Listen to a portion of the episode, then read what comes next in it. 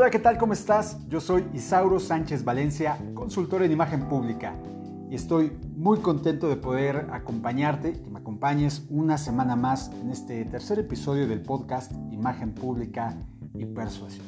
Durante los primeros capítulos hemos platicado acerca de la importancia de reconocer el mundo de las percepciones y cómo se configura una imagen y una imagen pública. También hemos platicado acerca de algunos de los axiomas de la imagen pública, que son las reglas esenciales por las cuales muchas veces las personas en una primera impresión, en los primeros momentos, tomamos decisiones o nos postulamos a favor o en contra de algo. Pero eso no es todo, como les decía desde el inicio, el mundo de la imagen pública es muy amplio, es muy grande y abarca todos los aspectos de nuestra vida, profesional y personal. Y quiero platicarte en este tercer capítulo de los elementos que soportan la gran ingeniería en imagen pública.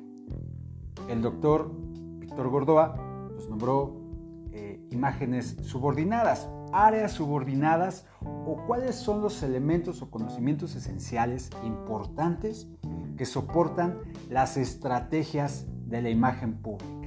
Son seis y vamos a hablar acerca de ellas para que puedas ir identificando y puedas reflexionar acerca de cuáles son las que tienes más fortaleza y cuáles te faltan trabajo. Te voy a platicar de las imágenes subordinadas que se ocupan a nivel eh, de imagen personal, pero también, por supuesto, a nivel de imagen institucional. Esto eh, lo estoy enfocando, por supuesto, en primer lugar en el mundo profesional, pero también se puede aplicar al ámbito personal. Recuerda que la imagen pública abarca en todos los sentidos de nuestra vida, solamente hay que enfocarnos y hay que direccionar hacia dónde queremos eh, llevar este conocimiento. Bueno, te voy a platicar el primer punto, la primera imagen subordinada primer área que trabaja en favor de la estrategia de la ingeniería de imagen pública. La primera es eh, la imagen física. Si bien te había platicado que la imagen pública, la imagen, no se trata de un conocimiento banal, no se trata únicamente de las prendas, pero sí son un elemento, un elemento que habla a nivel eh, no verbal, también por supuesto soportado con el lenguaje corporal. Pero la imagen física, que es el alineo personal, sobre todo, no trata de la moda, no trata de los precios de las prendas en primera instancia. Recuerda que la imagen es relativa, relativa a quién eres tú, cuáles son tus objetivos y qué necesita eh, tu audiencia. Entonces, la imagen física se enfoca en darte armonía y que a través de tus prendas y tus accesorios, por supuesto, también de tu cabello, de tus uñas, en fin, toda una serie de posibilidades que nosotros podemos generar de manera estratégica vayan direccionadas. ¿Qué es lo que se ve dentro del el área de imagen física? Bueno, eh, primero se tiene que conocer el cuerpo de la persona para la que se está trabajando qué tipo de rostro tiene, qué tipo de cuerpo tiene, por supuesto la estación o subestación de colores a la que pertenece. Los colores son muy importantes porque ellos nos pueden reflejar luz o calor. Y en este punto me detengo a preguntarte, no sé si te ha pasado, que te preguntas, si una persona se ve enferma o se ve más llenita o se ve muy flaquita o se ve bastante jovial o con bastante energía, pero es ella misma.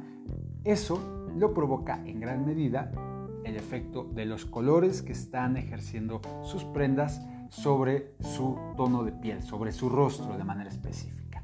Entonces, eh, como te digo, no se trata de irnos a las tiendas de cierta marca a comprar lo que más nos guste sino lo que nos genere eh, una mayor armonía. Recuerda, medimos, bueno, tomamos las formas del cuerpo, del rostro y nos vamos a qué estación y subestación pertenece su gama de colores. También nos enfocamos en los códigos, códigos de accesibilidad, códigos de autoridad, media autoridad, para saber qué mensaje queremos mandar, como siempre, de acuerdo al objetivo que estamos enviando o que queremos enviar. De manera general, esta es eh, el, área que se enfoca la imagen física, en lo que trabaja.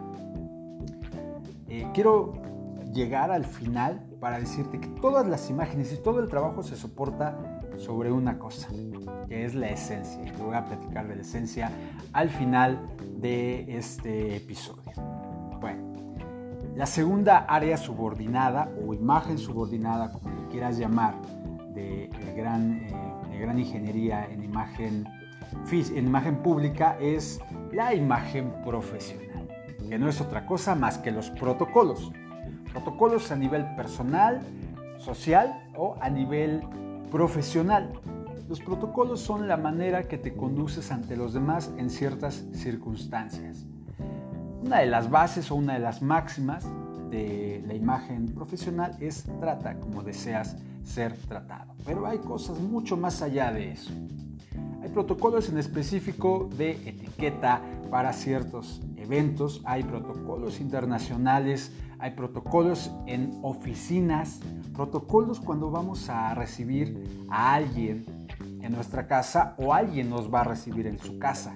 Esto a nivel, eh, por supuesto, personal, bueno, también puede ser a nivel profesional. Protocolos para comidas en un restaurante o este, en una junta de negocios. Protocolos ahorita que lamentablemente, eh, pues todavía el tema de la pandemia está afectando nuestra vida social y profesional, bueno, hay muchas reuniones a través de plataformas como Zoom, em, Google Meet, etc.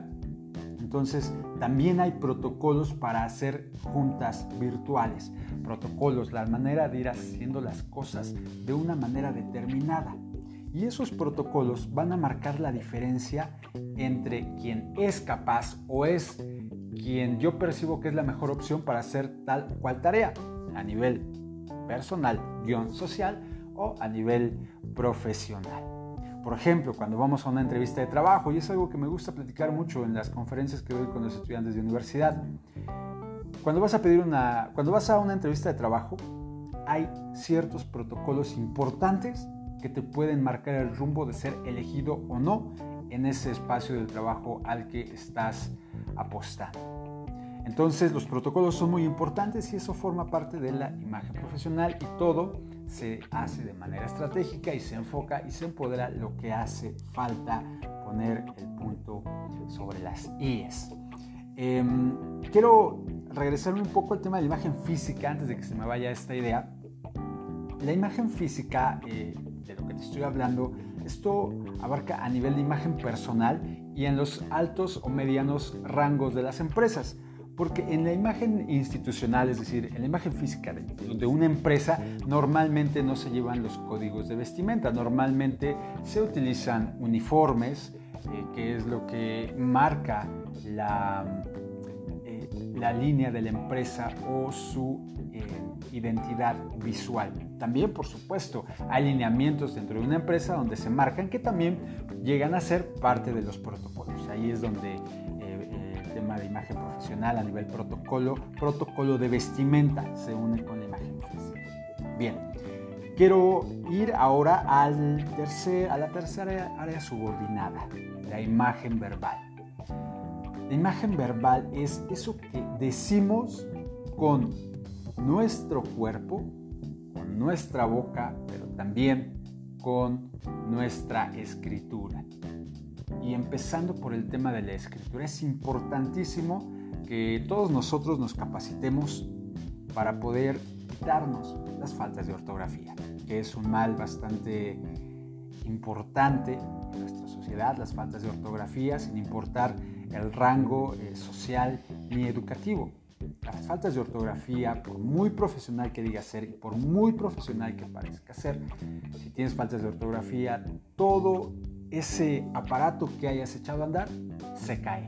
Entonces, enfócate en tener una buena ortografía, de preferencia tener también buena letra, pero lo más importante es tener una buena ortografía. Después de ahí me quiero ir al punto de lo que decimos con la boca mensajes.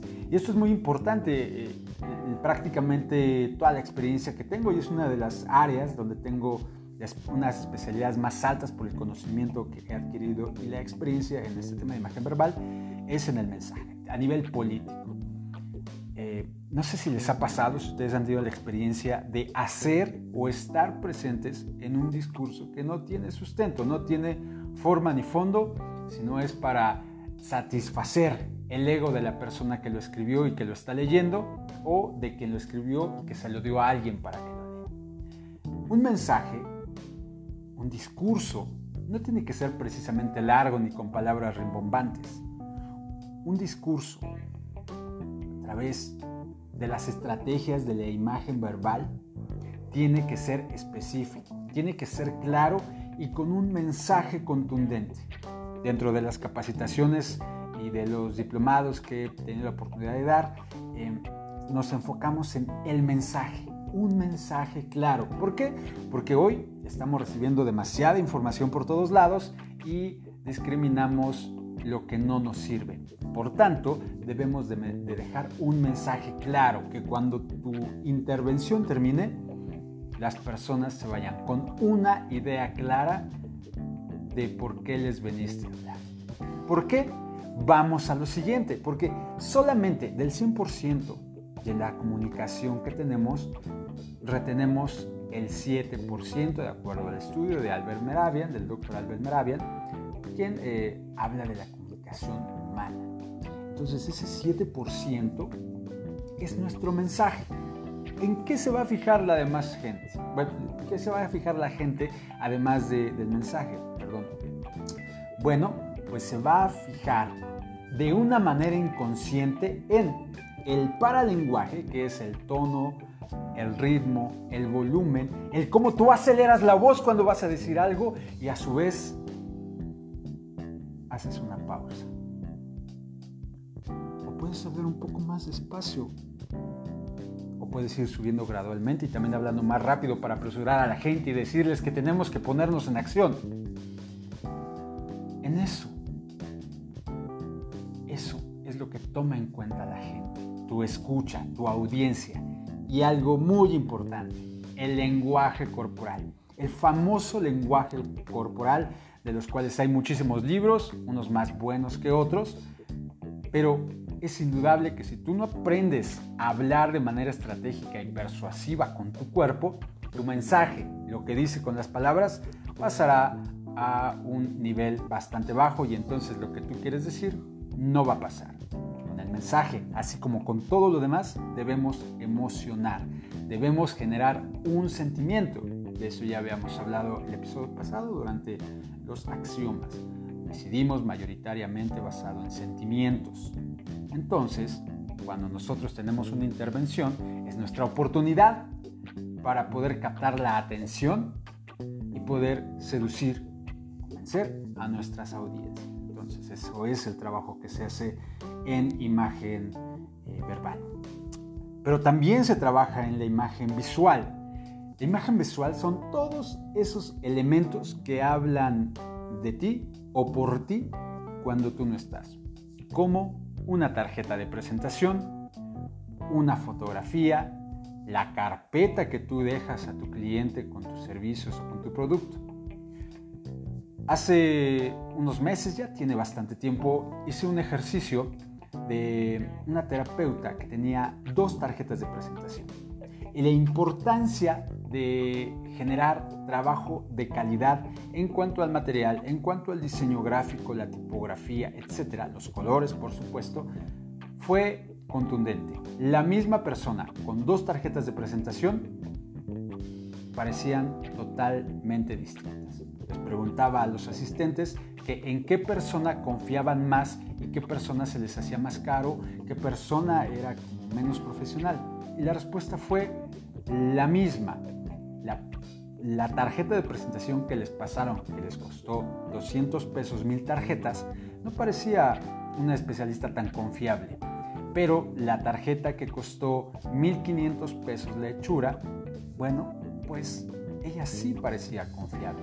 confiarían más en ella, contratarían sus servicios, incluso sabiendo o pensando, de acuerdo, percibiendo de acuerdo al mensaje que tú estás mandando a través de este elemento visual, que es más caro, pero por supuesto que es más profesional y me va a dar mejores resultados. Entonces, invierte en un buen diseño, en buenos materiales, colores, fotografías, por supuesto, para que tu imagen visual sea poderosa. Y la imagen audiovisual, que tiene que ver con el lado de la publicidad, que son los videos. Los videos, así como eh, los audios, que por ejemplo este, eh, que se está grabando, cuando es de mala calidad te genera el efecto negativo a lo que tú esperas. Entonces, si tu producto, tu servicio, a lo que sea que te estés dedicando, eh, no tiene una buena producción audiovisual, buen video, un buen storyboard, etc., no va a funcionar. Debe tener un origen y debe llegar a algo. Insisto, como te decía en el área de la imagen verbal, debe generar un sentimiento. Y finalmente, llegamos a la imagen subordinada o el área subordinada de la imagen ambiental, que son los espacios, los escenarios en donde te desenvuelves a nivel personal, social o a nivel profesional.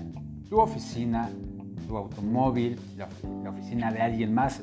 Imagínate llegar a una oficina que está arreglada, bien iluminada, con un buen aroma, te genera una percepción de una oficina que está mal iluminada, llena de archivos, mal acomodada, con unas sillas desacomodadas, genera mala percepción. Pero también imagínate que acabas de hacer una eh, presentación muy exitosa que te acaba de ir muy bien, pero piden por favor que les eches un ray en tu auto y tu auto resulta que está golpeado, que por dentro está súper sucio, pues entonces también es un escenario que habla de ti. Y eh, pues bueno, ahí lo mejor obviamente es tener todos los espacios en donde te desenvuelves de una manera adecuada. ¿Qué interviene dentro del área de la imagen ambiental? Decía, eh, la iluminación, el material del que tienes los muebles, la computadora, no es lo mismo la percepción que genera una computadora nueva o una computadora vieja, también depende por supuesto a qué te dediques y cuál sea el objetivo que buscas. Eh, interviene también el aroma, te decía la iluminación y algo muy muy importante, lo que tocas cómo te sientes cuando estás ahí, qué percepción tiene esa silla donde estás. Es decir, todo eso va mandando mensajes. Y por supuesto, también si tienes música, es muy importante saber qué tipo de música vas a poner porque es un elemento esencial. Y bueno, de esta manera general, es como te platico acerca de las imágenes subordinadas, que en todas y cada una de ellas podemos meter un elemento del cual te hablaré la siguiente semana, la persuasión.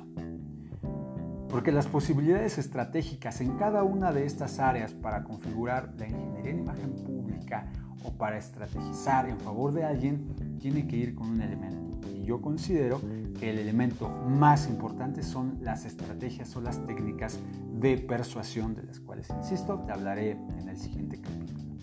Ahora, todo esto de lo que te he hablado en este capítulo debe tener un sustento, una base. Los consultores en imagen pública no engañamos. Los consultores en imagen pública hacemos más poderosa el fondo, la esencia de la gente, de lo que ya es, de las personas o las instituciones.